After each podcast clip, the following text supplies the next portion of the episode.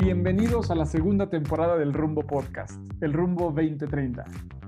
Nuestro propósito es inspirar y acompañar a las empresas y a las personas a su mejor versión. Yo soy Tico Pérez Grobas y soy emprendedor serial, speaker, experto en psicología, cultura, comunicación y transformación organizacional. Y yo soy Alex Ureña, soy LinkedIn Top Voice, speaker, experto en bienestar, liderazgo y desarrollo de equipos de alto rendimiento. Hacemos este podcast para conectar, crear y generar conversaciones profundas con personas excepcionales, con líderes de empresas, con speakers, con expertos, escritores, deportistas, científicos, emprendedores, humanistas y líderes de opinión. Queremos contarte qué es lo que los llevó al éxito, de dónde obtuvieron fuerza para sortear las dificultades y qué experiencias marcaron sus vidas para ofrecerte a ti sus testimonios, sus ideas y los recursos y ejemplos de cómo poder desarrollarte personal y profesionalmente. Queremos ofrecerte reflexiones, inspiración, tips y perspectivas desde el lado humano e íntimo de las personas que han logrado cosas extraordinarias. Construyamos el futuro que imaginamos, construyamos el futuro que nos merecemos. Bienvenidos.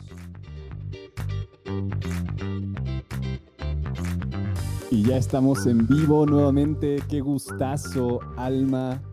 Gracias, gracias por pertenecer a Rumbo 2030, el lugar en donde queremos transformar la vida de las personas, queremos construir esta década con un liderazgo trascendente, con una mejor forma de hacer empresas. ¿Cómo estás, Alma? Bienvenida. Hola, pues encantada de estar con ustedes. La verdad es que qué padre este espacio en donde podamos compartir tanto nuestras experiencias como lo que está sucediendo en las empresas, en, en tantas cosas que estamos todos viviendo, sufriendo, disfrutando, ¿no? Y, todos estos cambios que, nos han venido a, romper eh, con muchos esquemas. Y la verdad es que eh, hablar con ustedes de eso y, poder compartir eh, con, pues, con su auditorio, yo estoy encantada. Muchísimas gracias. Tico, bienvenido. Gracias, Alex. Hola, Alma, bienvenida. Pues qué gustazo de poder tener hoy un ratito empezando semana, empezando mes, para poder platicar acerca de algo que nos resulta apasionante y sabemos que además, por más que tengamos éxito, Alma, no vamos a terminar. Pero tenemos toda una vida por delante para intentar eh, poner nuestro granito de arena en ayudarle eh, a las personas, a las empresas, a que puedan encontrar justamente el camino, el rumbo de volverse un gran lugar para trabajar, porque sabemos que el trabajo no es un lugar, sino es una forma una actividad que nos conforma, que nos hace ser quienes somos y donde pasamos más de la mitad de nuestra vida despiertos. Así que, pues bienvenida, con mucho gusto de empezar esta conversación. Y antes de empezar a tocar esas eh, ramas de cultura, de recursos humanos, de talento, de liderazgo, eh, del cambio, quisiéramos conocer un poquito más acerca de ti en términos muy coloquiales. ¿Quién eres? ¿Cómo te defines? Platícanos sobre eso. Pues mira, eh, ¿qué les platicaré de mí? Pues en, primer lugar, yo siempre digo que soy madre, ¿no? Es lo, que me define. Soy madre de dos, dos, niños espectaculares, Patricio de ocho años y Sebastián de cinco, que la verdad es que, y decía, si, si, al ratito entran y los escuchan, este, ¿no? Es parte de... Eh, la verdad es que soy una mujer que, que me considero una mujer como muy eh, emprendedora, que siempre he luchado por lo que he querido y viene mucho desde mi mi historia familiar, ¿no? Y les platico un poco. Crecí en un entorno en donde mi padre, que venía de un, de un estrato social eh, bajo, se prometió eh, ser un gran médico y se ha convertido en un empresario muy exitoso que yo admiro muchísimo. Eh, mi madre, por el otro lado, que venía de una familia acomodada, era tan acomodada su familia que, que mi abuelo decía que ella no tenía por qué estudiar, ¿no? Entonces mi madre al contrario dijo, a ver, no, yo, me, yo quiero estudiar y yo quiero salir adelante. Entonces estudió una carrera a, espaldas de mi abuelo y se puso a trabajar en contra de mi abuelo. Entonces vengo de estos dos lados como, como que van rompiendo eh, estructuras dentro de sus propias familias. Eh, mi padre, por ejemplo, mi abuela quería que, que, que él fuera maestro igual que ella.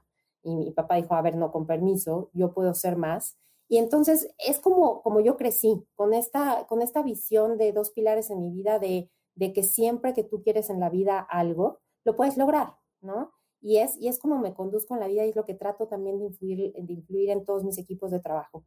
Creo que al final del día, eh, todo lo que tú te propongas, y por eso para mí es básico, y ahorita les voy a contar varias historias, pero para mí es básico encontrar como lo que te mueve en la vida, tu pasión y tu propósito. ¿no? Porque una vez que lo encuentres y que encuentres qué es eso, lo que te hace levantarte todos los días y, luchar y, que eh, por lo que quieres y que realmente no te cueste trabajo hacerlo, este, te cambia radicalmente la ecuación de lo que estás haciendo, ¿no? Entonces, em, pues me defino como una mujer que, me gusta eh, lo que hago, amo trabajar, amo, amo ayudar a transformar al mundo que sea un espacio mejor amo transformar los equipos de trabajo y que, ¿sabes qué? Me, y me di cuenta, y ahorita les, les platico una historia.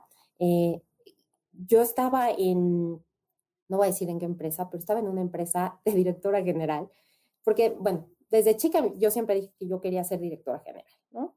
Entonces, llegué a la dirección general de Cinemex, fue mi primera dirección general, la verdad es que la disfruté muchísimo y fue increíble. Y, pasé por varias direcciones generales. Entonces, estando en una empresa que la verdad es que fui completamente infeliz, eh, yo decía, pero, pero ¿por qué estoy infeliz? Estoy donde yo quería estar, que estoy en una dirección general.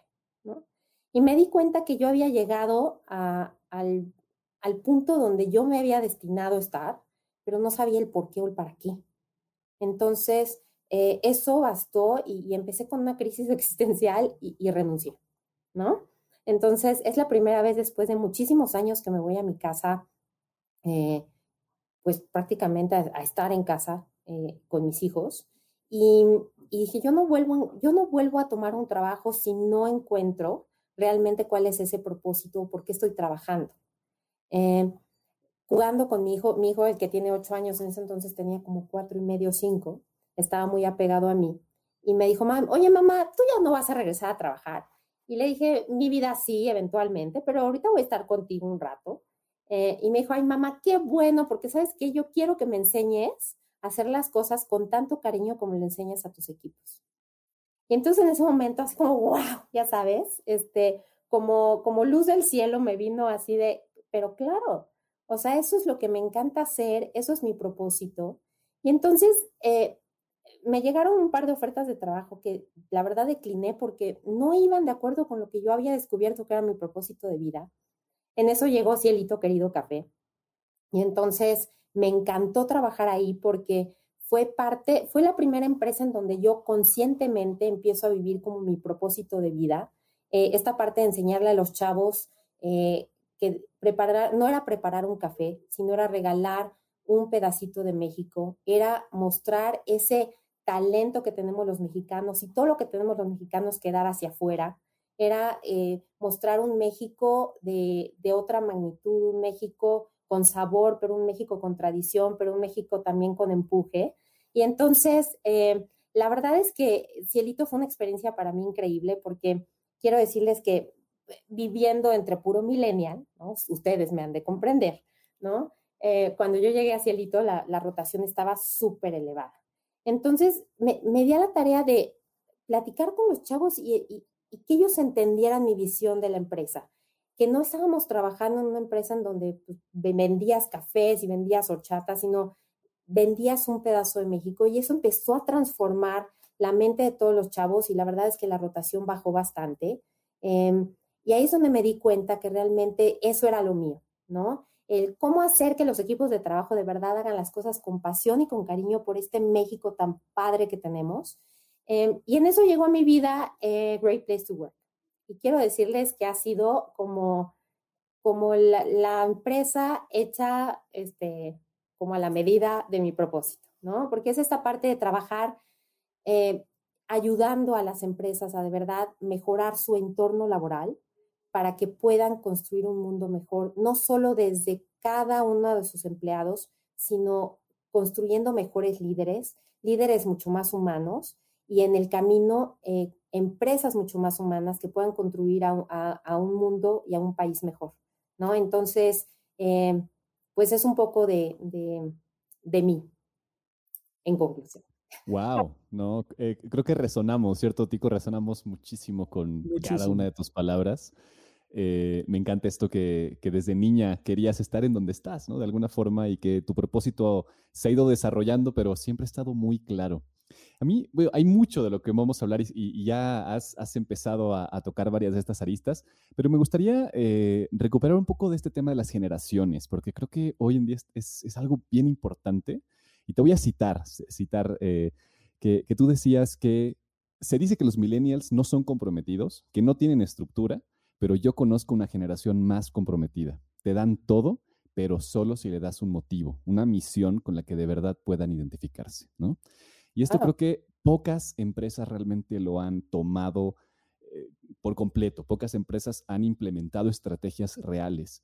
En tu, en tu perspectiva, en tu experiencia, ¿qué es lo que tenemos que hacer para unificar las eh, diferentes generaciones? Y no solo eso, sino potenciarlas para que den lo mejor, porque al final los millennials hoy son la principal fuerza laboral del mundo. En pocos años van a ser los gerentes, los directores de las empresas y va a depender mucho qué qué les dejen ustedes, digo, porque yo soy millennial, pero qué les dejen, ¿no? Eh, ¿Qué nos dejen eh, para poder realmente tomar, tomar las riendas y, llevarlas a un buen puerto, ¿no? ¿Qué, dirías de eso? ¿Cómo implementar buenas estrategias? Oye, Alejandro, no sé de dónde dije eso, pero lo dije muy bien.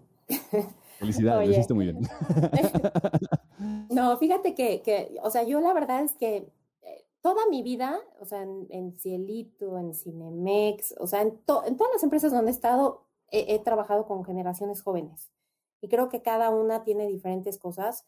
Em, los millennials y ahora los centennials, ¿no? En donde estamos viendo pues, que es una generación obviamente hiper informada, hiper, ¿no? Este, muy, muy inmediatas, todo, todo lo quieren, ya estamos acostumbrados en el mundo on demand, donde en cualquier, picas un botón y ya tienes lo que quieres, donde te vuelves omnipresente, hiper relacionado, eh, y esto te hace como, te vuelves como muy adepto al, cambio. Entonces, es una, son generaciones muy difíciles de impresionar, ¿no? Porque pues, el cambio es la constante, la innovación es lo constante.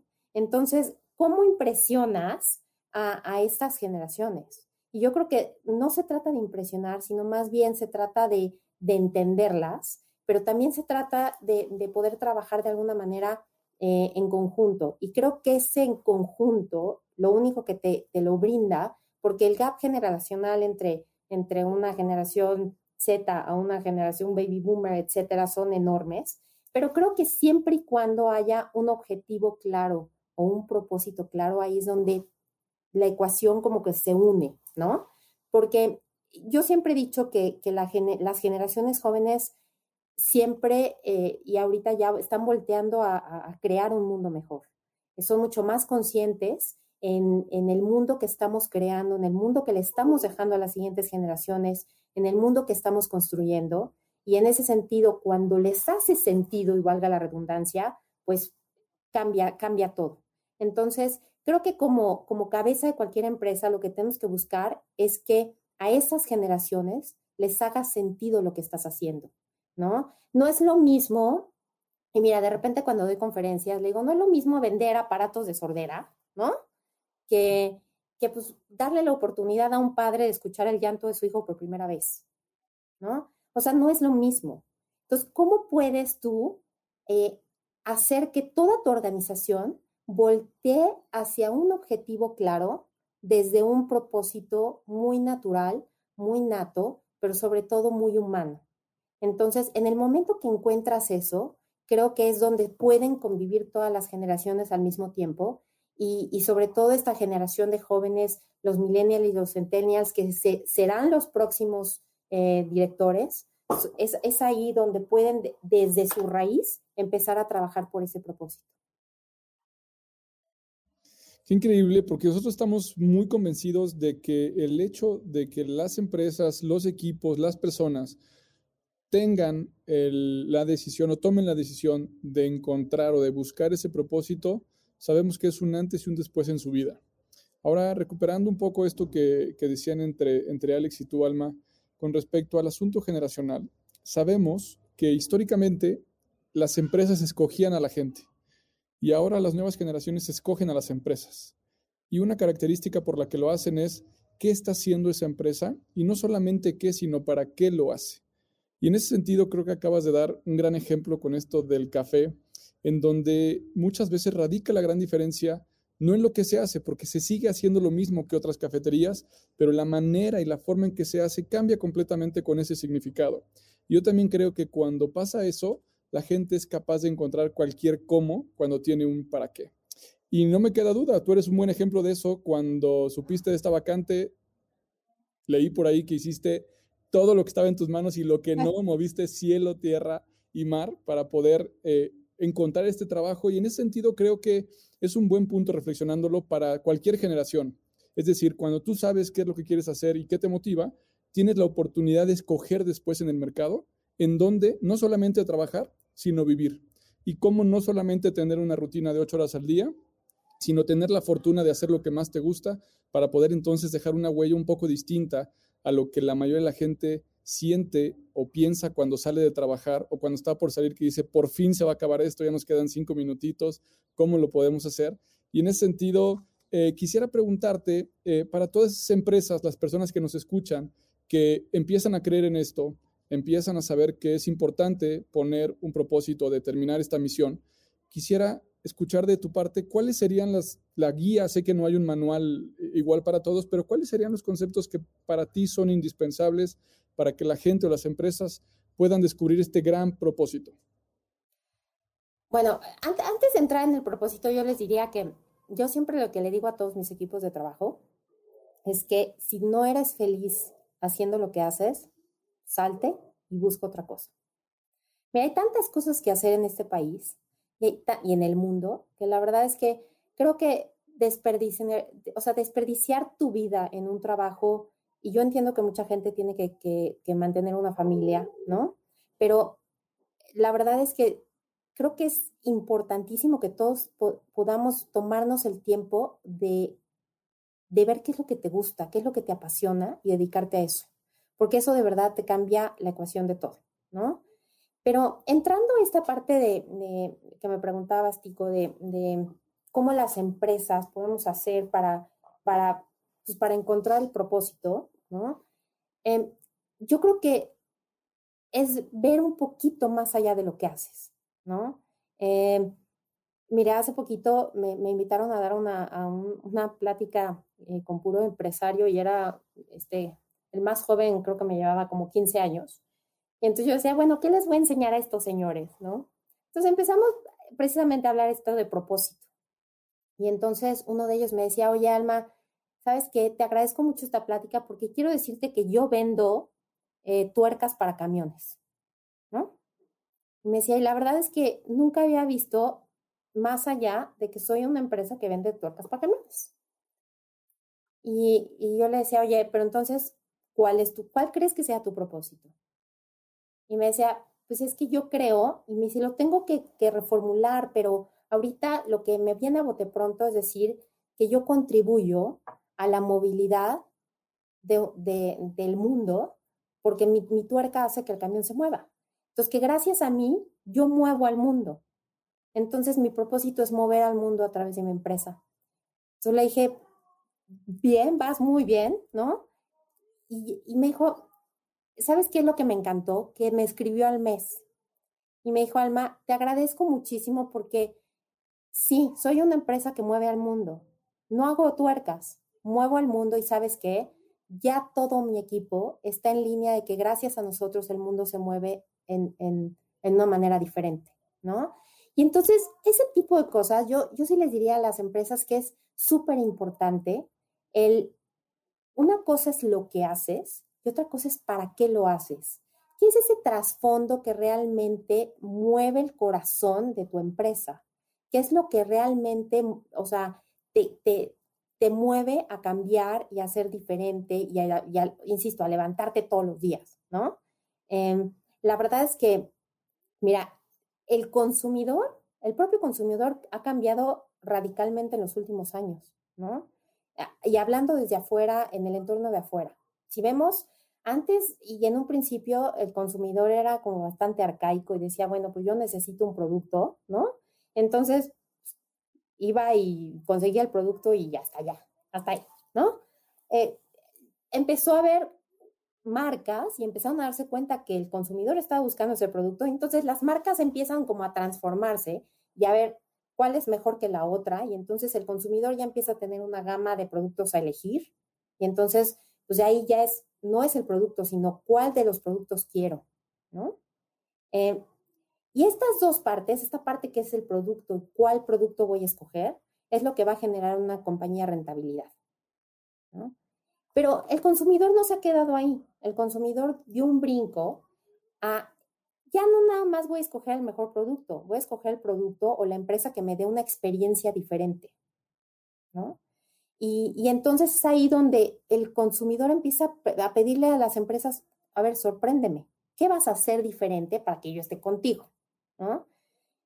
Eh, y no solo se quedó ahí, sino que ahora todo consumidor, y ahí viene mucha parte de millennial y centennial, es cómo inspiro a este consumidor?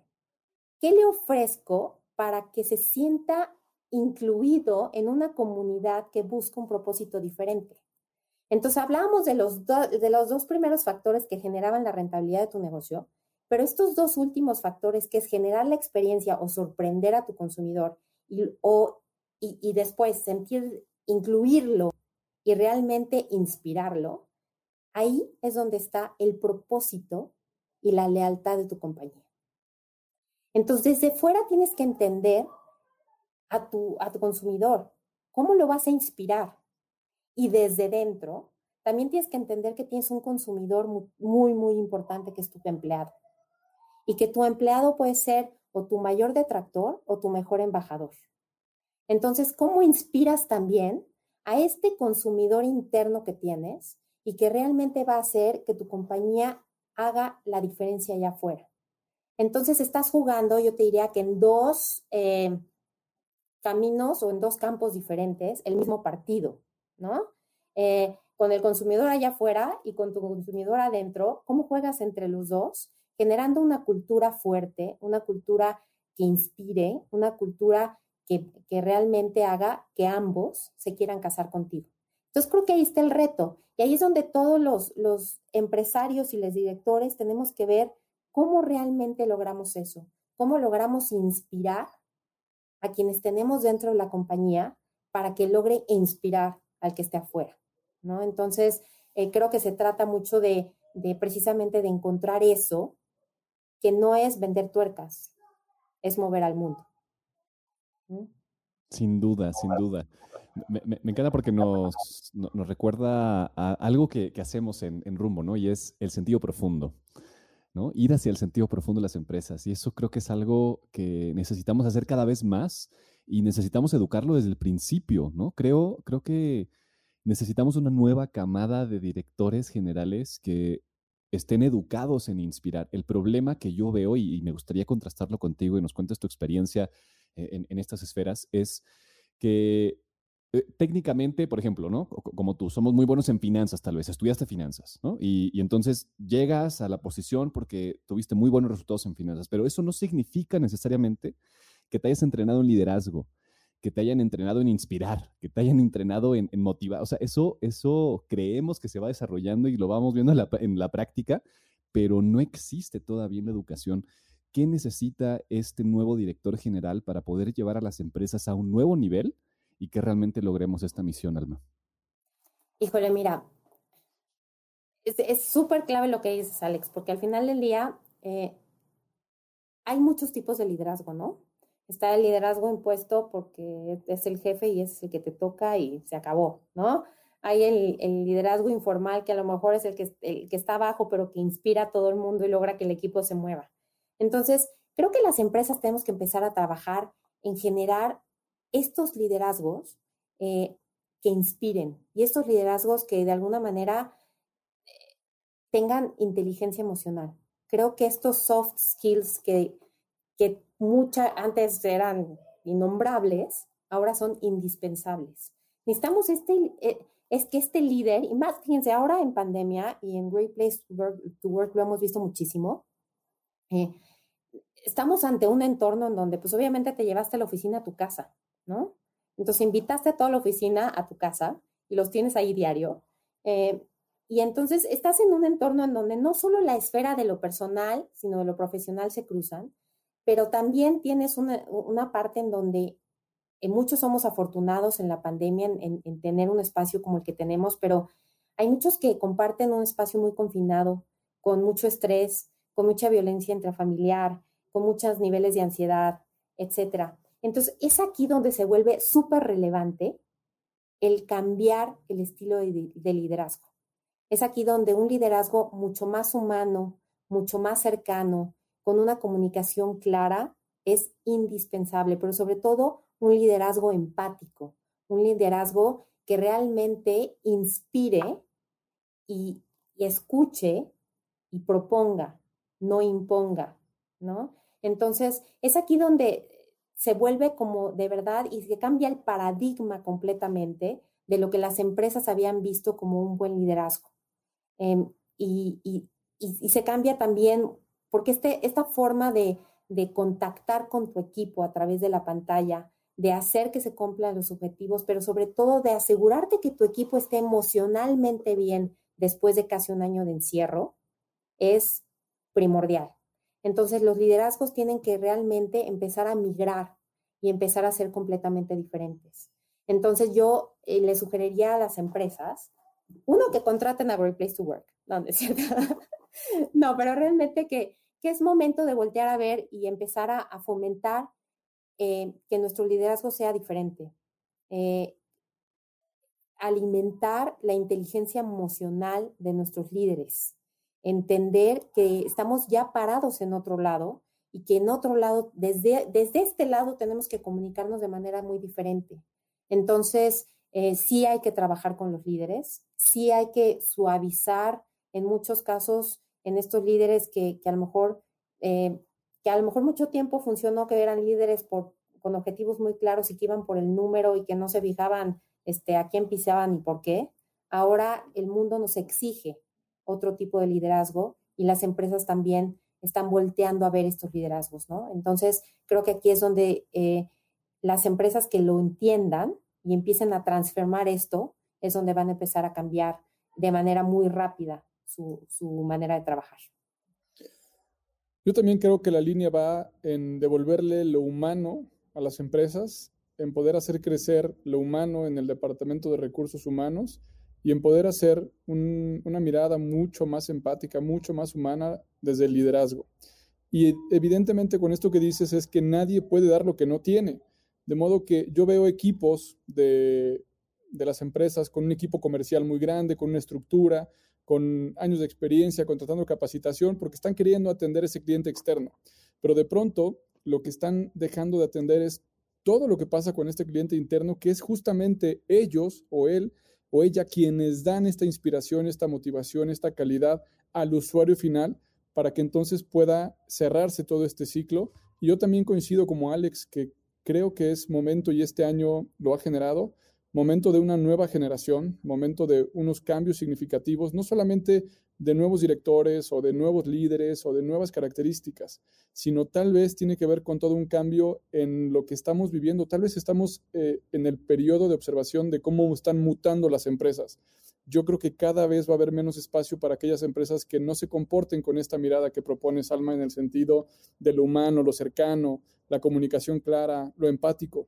Y creo que a pesar de que hay un gran desempleo a nivel mundial y en Latinoamérica no es la excepción, están viendo y estamos encontrando empresas que aún así, cuando la gente tiene una gran necesidad de trabajar, no están pudiendo, pudiendo llenar sus plazas o peor aún, tienen todas sus vacantes llenas, pero la gente no está comprometida del todo y están asistiendo nada más o están haciendo un acto de presencialismo, pero no necesariamente están pudiendo hacer algo. Así que en esta parte de la resignificación del trabajo, porque hay una parte de la empresa y una parte de la persona, hay una parte en donde todos como sistema podemos encontrar que hay una manera de poder aportar mucho más al, al país, a tu ciudad, a tu familia y poder resignificar esto que estás haciendo.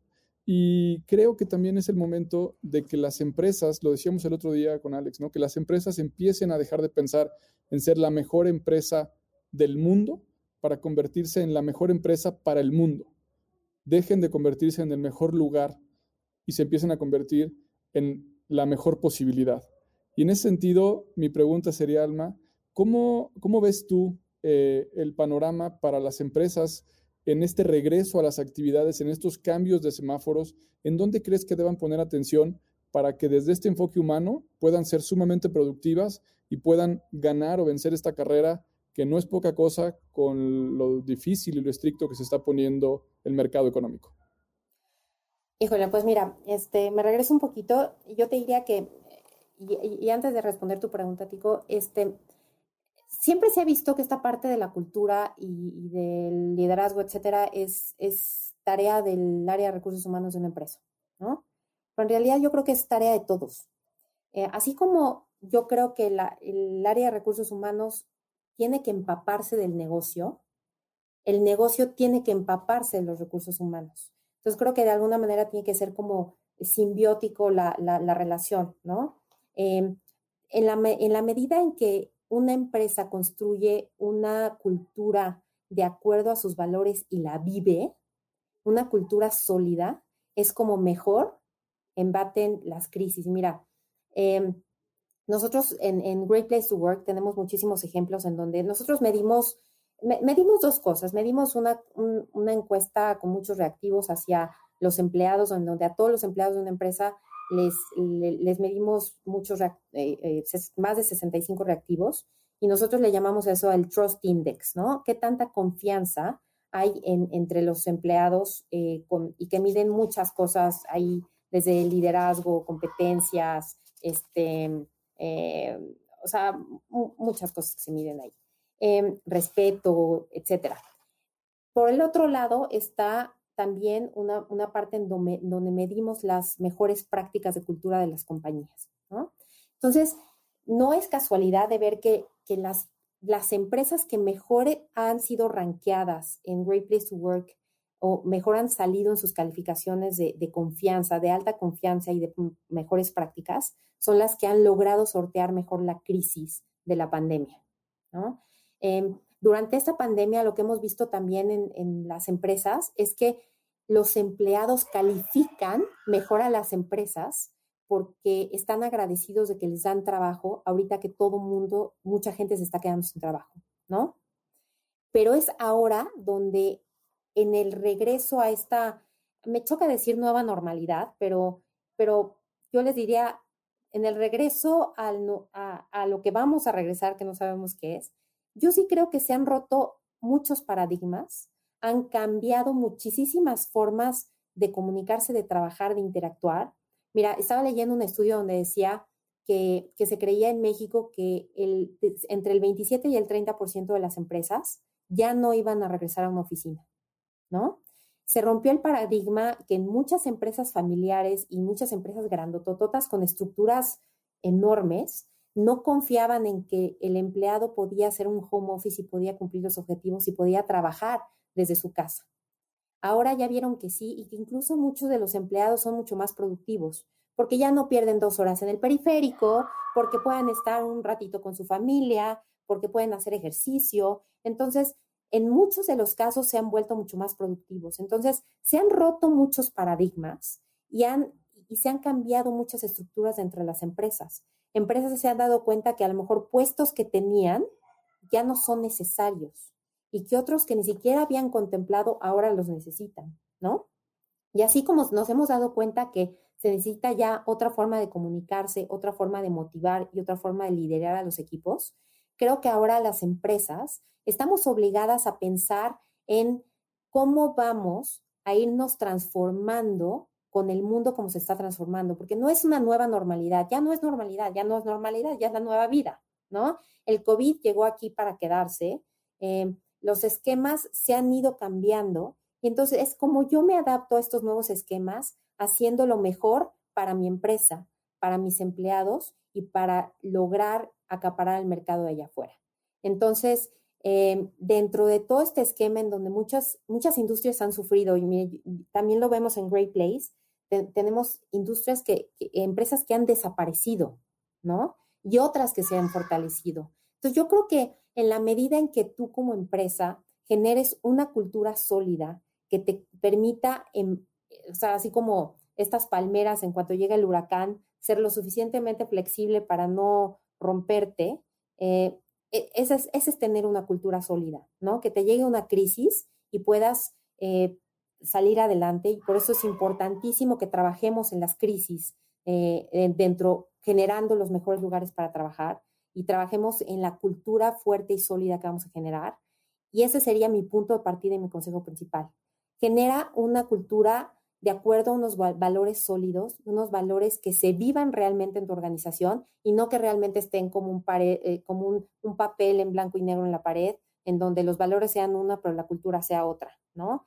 Entonces creo que estamos obligados a generar valores eh, y actuar en una cultura en consecuencia, haciendo una, organización mucho más fuerte, una columna vertebral sólida y, y de ahí ver qué hace sentido del modelo de negocio. Sabes que yo creo que también es momento en que todos nos preguntemos y nos, y nos realmente veamos qué estamos haciendo.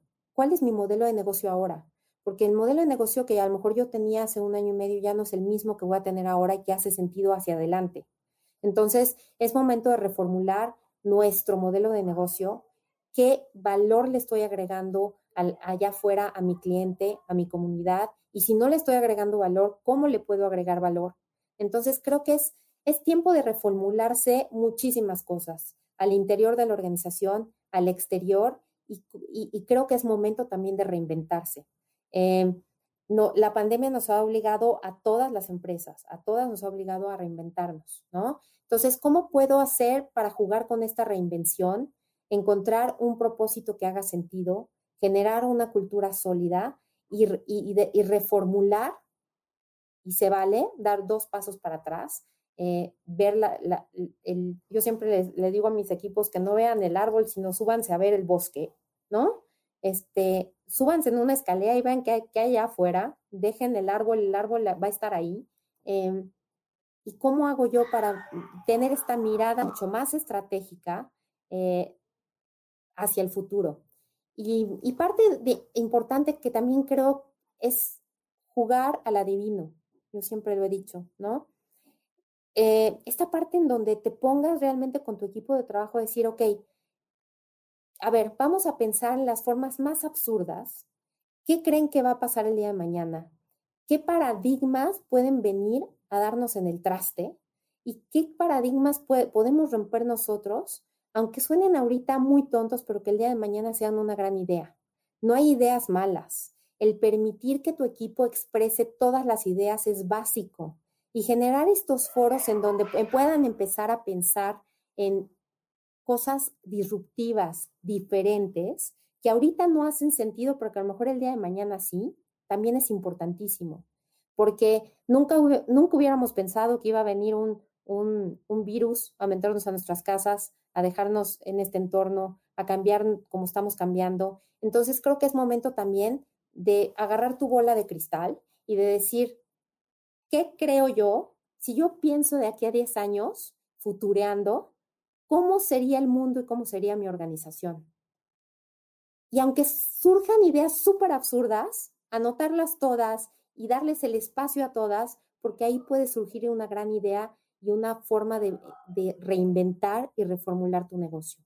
Entonces, date la oportunidad de construir una nueva cultura y también de, date la oportunidad de futurear y de, y de no cerrarte las puertas a que las cosas se pueden hacer radicalmente diferentes. Está padrísimo. totalmente. Creo que estamos ahí en ese, en ese mismo tono de generar nuevos espacios para trabajar. Es fundamental, es importantísimo.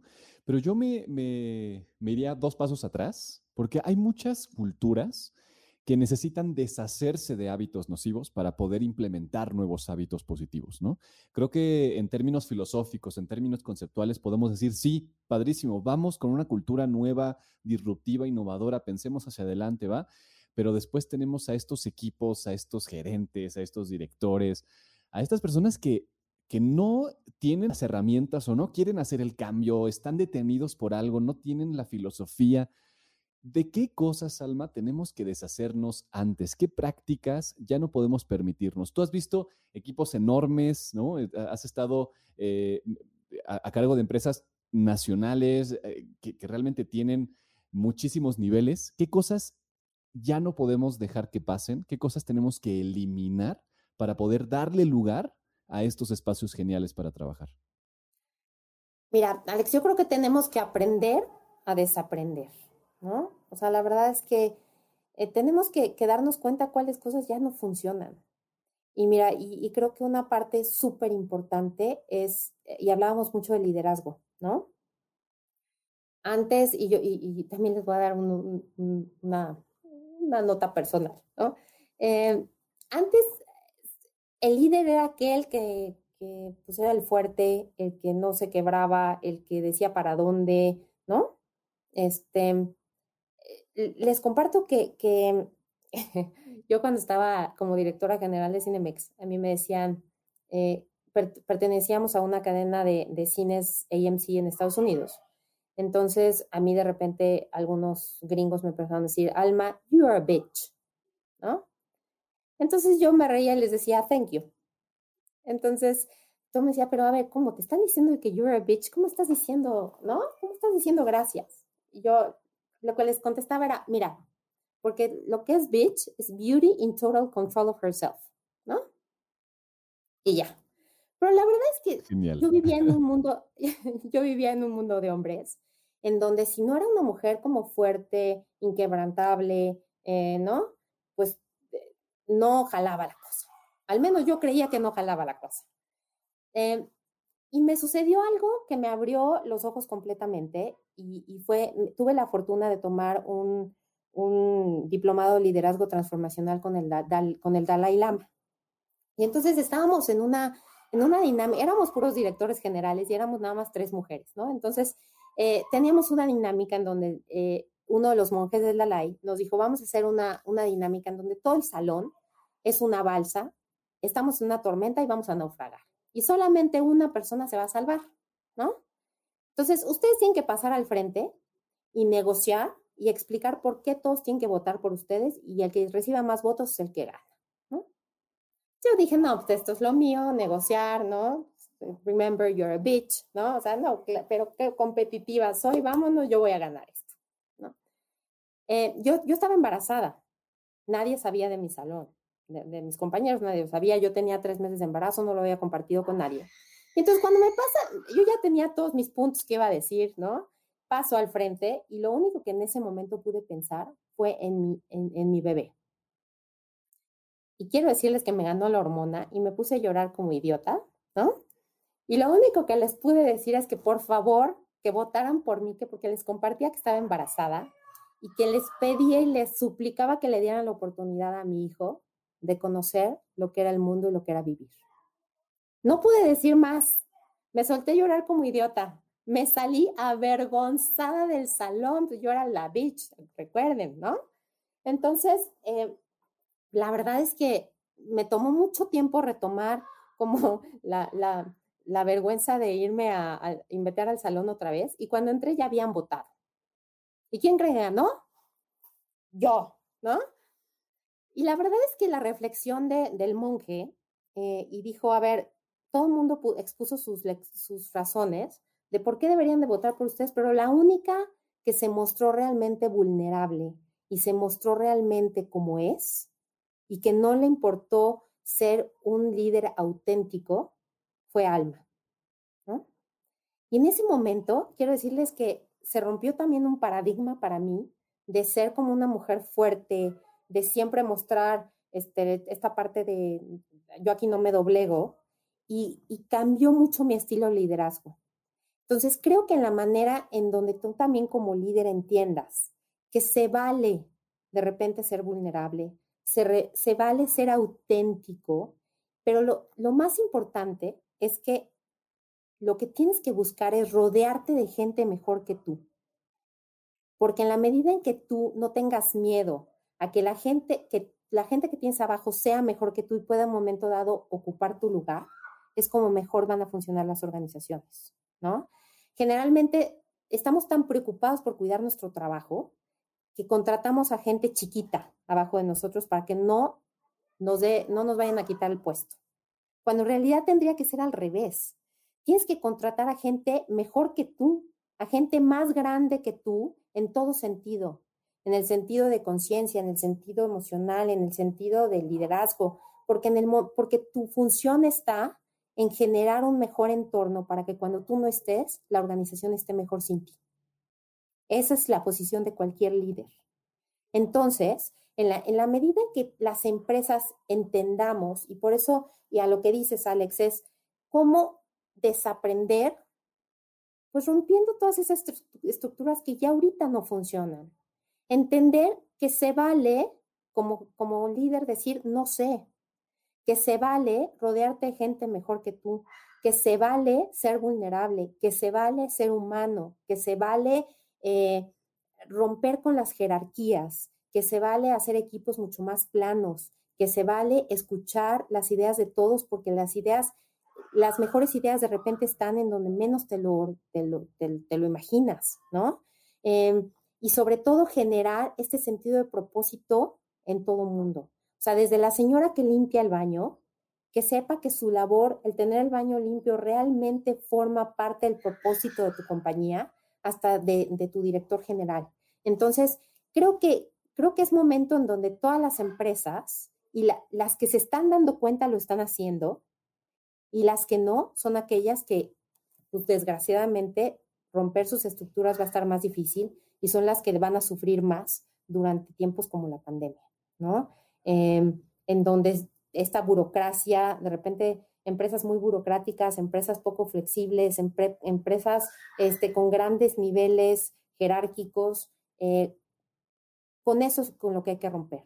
Y hay que empezar a, humanizar un poco todo este tema de las organizaciones, ¿no? Y por eso para nosotros, al menos en, donde estoy ahora parada en Great Place to Work, es súper importante el generar esta parte de credibilidad, de respeto, imparcialidad, generar este orgullo en tus empleados, porque al final del día son tus mejores embajadores, en generar un espacio de compañerismo, que eso va a cambiar radicalmente la ecuación de la empresa, este, es como realmente va, a fomentar mejores líderes dentro de una organización, ¿no? Entonces, eh, pues creo que, creo que no hay una fórmula exacta, sino simplemente decirles eh, a, a todas empresas, aquellas que insisten en tener sus, sus métodos eh, rudimentarios y arcaicos de ayer, que ya estamos en el hoy y que en el hoy tenemos que voltear hacia el mañana.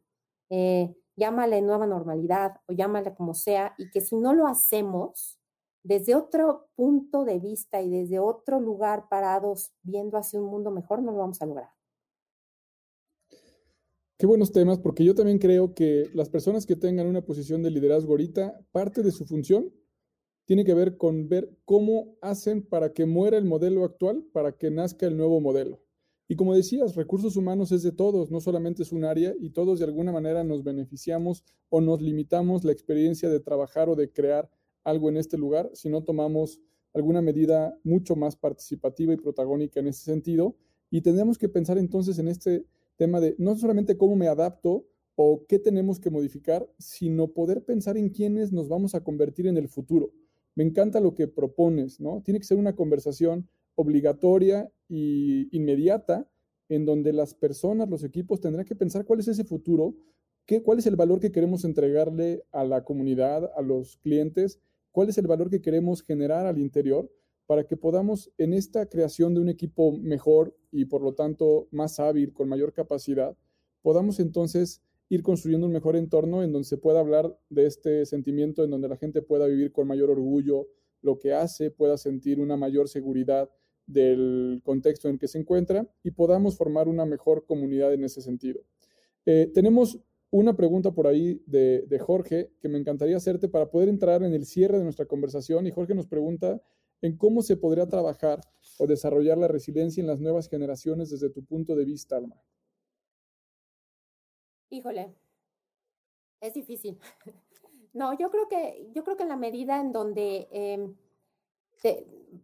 o sea, yo creo que las nuevas generaciones están siendo mucho más resilientes que las anteriores, ¿eh? porque en la medida en que vienen cambios más, más abruptos y más continuos, es como eh, se forma la resiliencia. Pero creo que tenemos que empezar educando desde casa a nuestros hijos. Eh, el tema es, y empezar desde nuestro entorno personal, en cómo, cómo logramos hacer eh, que nuestros hijos sean fuertes, que nuestros hijos no les demos las cosas a la primera, eh, tolerancia a la frustración, que no de alguna manera no mm, e, entendamos que en cualquier momento todo puede cambiar, que no nos acostumbremos porque lo constante es el cambio ahora. Eh, la verdad es que creo que en la medida en que las nuevas generaciones aprendamos a disfrutar lo que tienes ahorita, porque en el mañana quién sabe si lo vas a tener, o cómo podemos adaptarnos al cambio de manera más rápida para poder de alguna manera eh, adaptarte al mundo. Caray, nunca nos hubiéramos pensado que el, mundo va a cambiar en los siguientes cinco años más que en los últimos 150.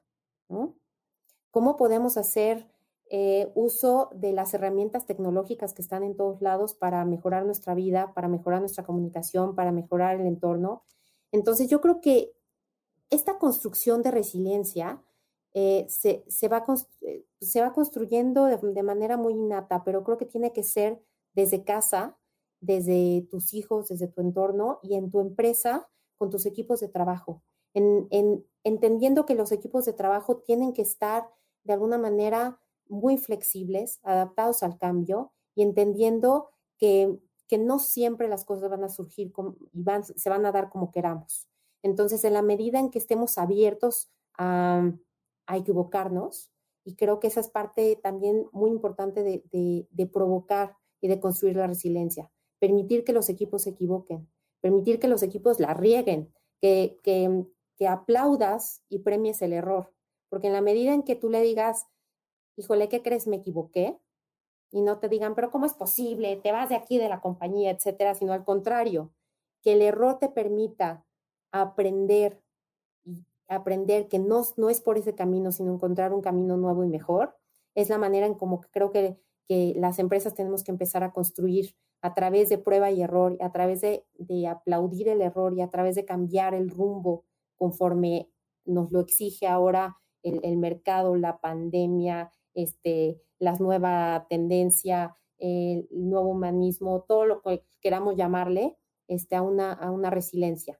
Entonces creo que las nuevas generaciones tienen que aprender a, transformarse y a entender que se vale equivocarse.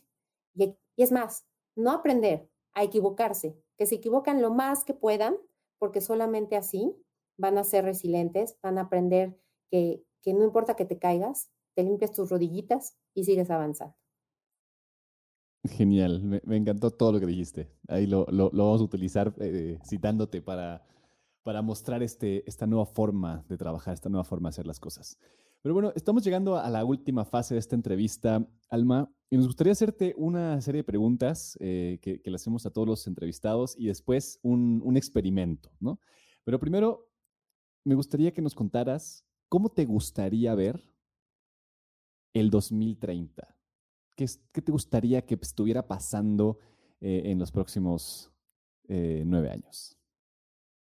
Híjole, a mí me, encantaría ver un mundo, y, miren, y por algo estoy en Great Place to Work, pero me encantaría ver mejores empresas para trabajar, un mundo mucho más humano, un mundo que cuide mucho más al planeta, que cuide mucho más al ser humano, un mundo mucho más entregado a, realmente transformarnos eh, y, sobre todo más compenetrados, que, dejemos a un lado los egos personales y, esta parte de que lloren en tu casa o que lloren en la mía, que lloren en la tuya, ¿no?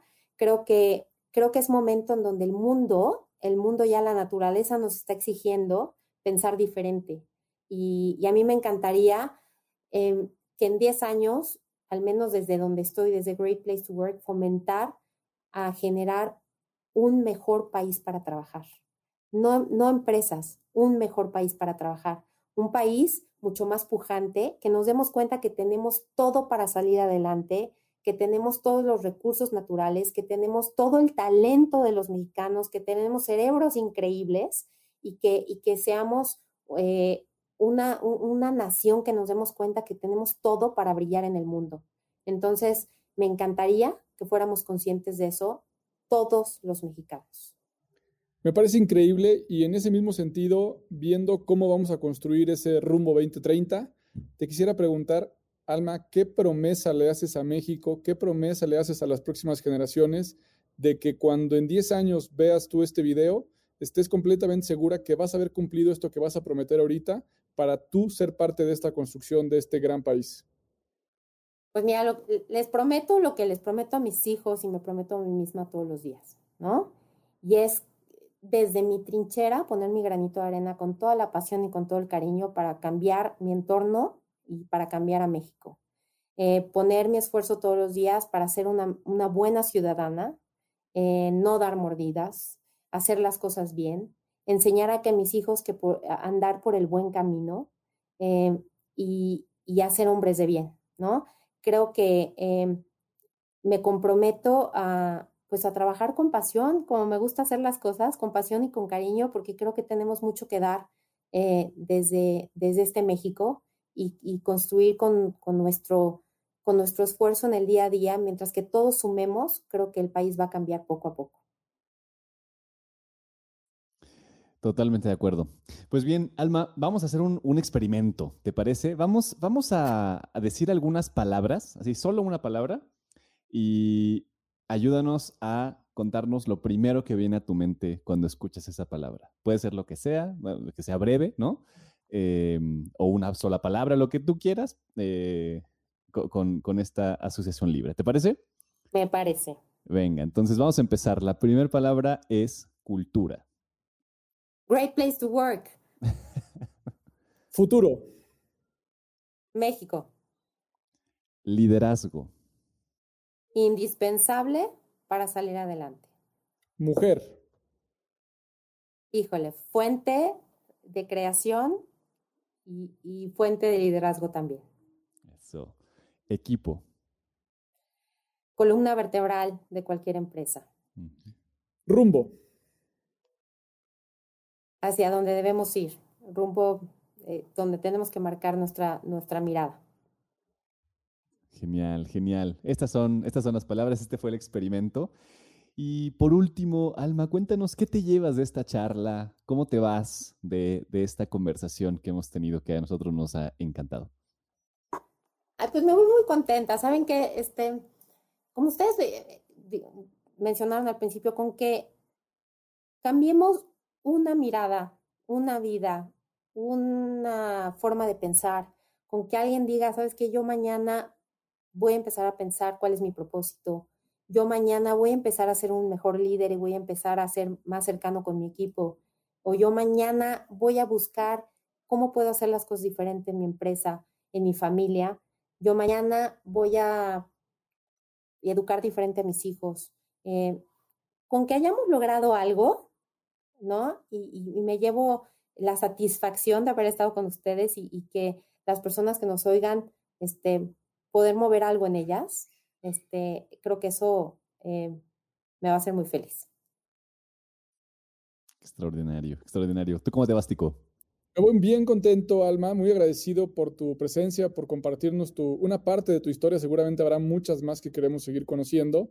Así que, eh, por mi parte, de verdad, muchas gracias. Y con una especie de, unión, de sincronía, me siento como, con la posibilidad de poder hacer equipo para multiplicar lo que podemos hacer cada uno, lo que estamos haciendo cada uno desde nuestro lugar y poder acelerar esta transformación y poder tomar un rol eh, mucho más protagónico, mucho más inclusivo, eh, incluyente en el sentido de poder hacer comunidades más grandes, porque creo que hay muy poco tiempo que perder si es que hubiera y creo que hay mucho por hacer.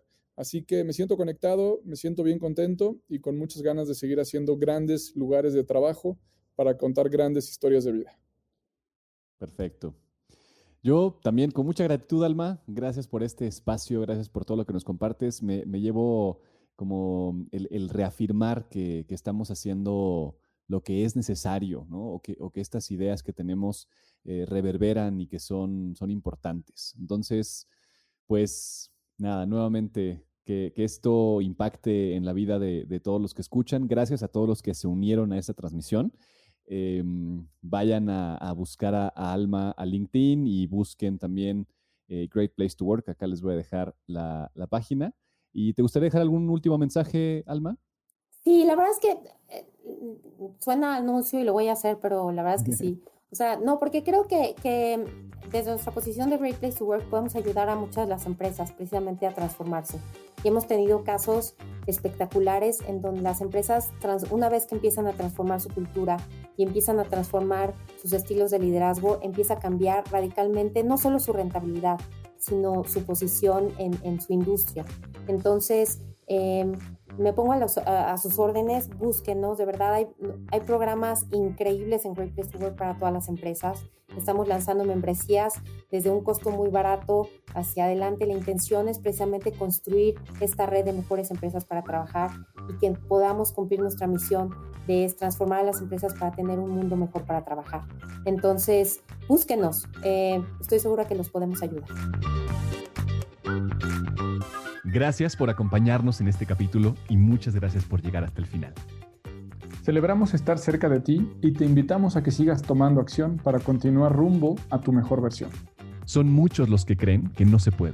Son muchas las malas noticias, son mayoría los que prefieren quejarse que proponer. Tú diste un paso rumbo a tu mejor versión. Invita a alguien más a que también lo dé contigo. Sigue y taguea a Empresas con Rumbo tanto en LinkedIn como Facebook e Instagram o en los perfiles personales de Alex o míos.